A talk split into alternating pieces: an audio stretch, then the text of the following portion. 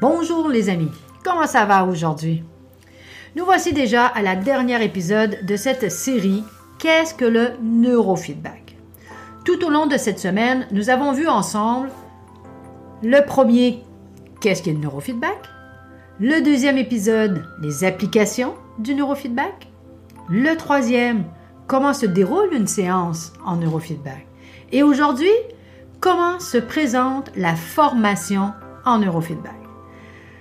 Un super programme que Brendan va vous partager. Sans plus tarder, je vous laisse en bonne compagnie. Quant à nous, on se revoit ensemble à la toute fin. Je te laisse la parole, Brendan.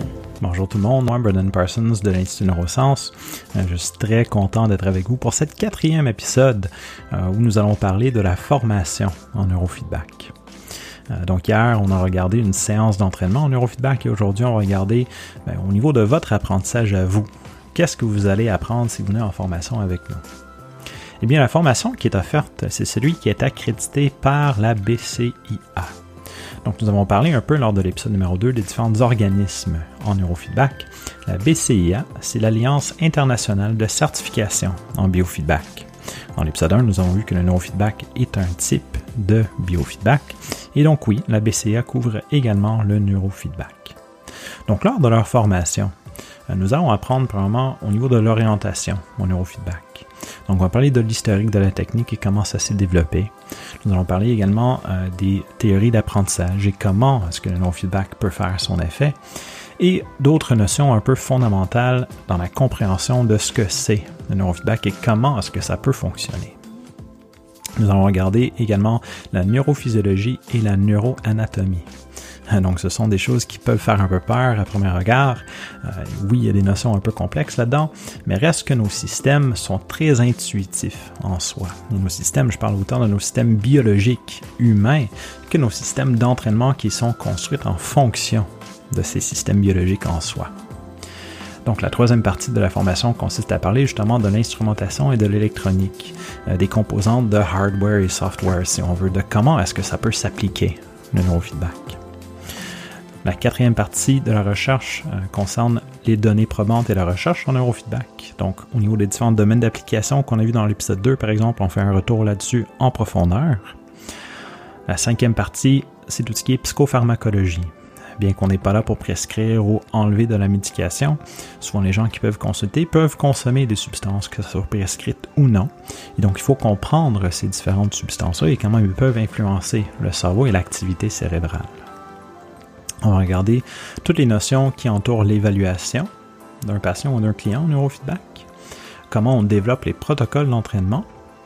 On va regarder la mise en application du neurofeedback. Donc l'épisode numéro 3, comment est-ce que ça se déroule une séance de neurofeedback? Eh bien, nous allons faire des séances de neurofeedback en formation.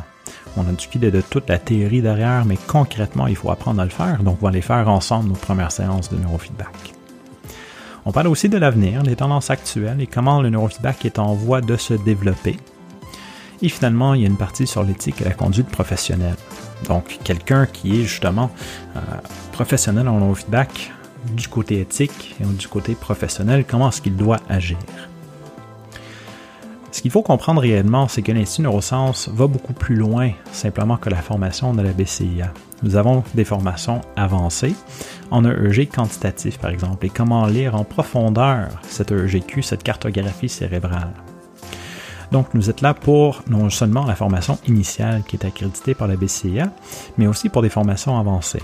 On est là pour la prise en main de l'équipement et l'installation des systèmes qui se fait lors de la formation avec vous. Donc si vous êtes avec nous et vous achetez un système, vous allez partir avec l'équipement en main, installé, testé sur votre ordinateur. Nous avons aussi plusieurs formations continues euh, qui peuvent toucher à des aspects pratiques, des aspects théoriques, en autant au niveau du neurofeedback qu'au niveau de la vie professionnelle. Nous offrons de la supervision individuelle ou en groupe.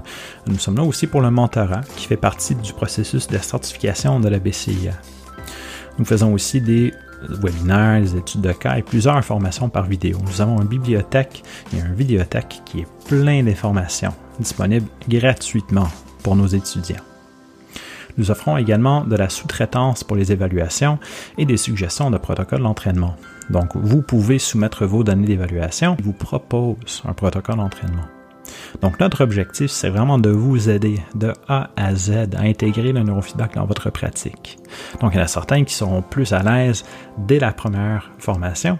Il y en a d'autres qui vont avoir besoin un peu plus d'accompagnement. Donc, selon vous, votre recette, qu'est-ce que vous avez de besoin? Eh bien, on est là pour vous l'offrir. Si vous vous sentez complètement indépendant, ce qui peut arriver, eh bien, vous êtes libre, bien sûr. Mais on est là pour vous aider et vous accompagner à travers le processus de A à Z au complet. Donc, encore une fois, j'aimerais sincèrement vous remercier d'avoir été avec moi pour cette quatrième épisode où on a parlé un peu de la formation de neurofeedback. Laissez-nous vos commentaires si vous avez des questions. Encore une fois, n'hésitez pas à nous écrire, à nous appeler. Merci beaucoup et au revoir. Merci beaucoup, Brandon, pour tout ce partage durant cette semaine. Nous voilà, les amis, à la toute fin de ces quatre épisodes. Si autour de vous, vous croyez qu'il y a un intérêt pour le sujet, n'hésitez surtout pas à partager ces épisodes.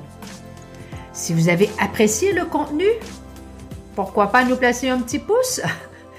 Merci d'être avec nous, de nous suivre sur nos réseaux sociaux et pour mieux rester en contact, je vous invite à vous abonner à notre chaîne YouTube et notre page Facebook. Enfin, pour les professionnels de la santé, de l'éducation et de l'accompagnement, nous avons un espace de discussion sur notre groupe privé Facebook vous pouvez nous rejoindre sur cet espace. Je vous souhaite, au nom de toute l'équipe, une agréable fin de journée. Ici Guylaine de l'Institut Neurosciences. Prenez soin de vous et on se dit à très bientôt pour de nouveaux podcasts. Au revoir.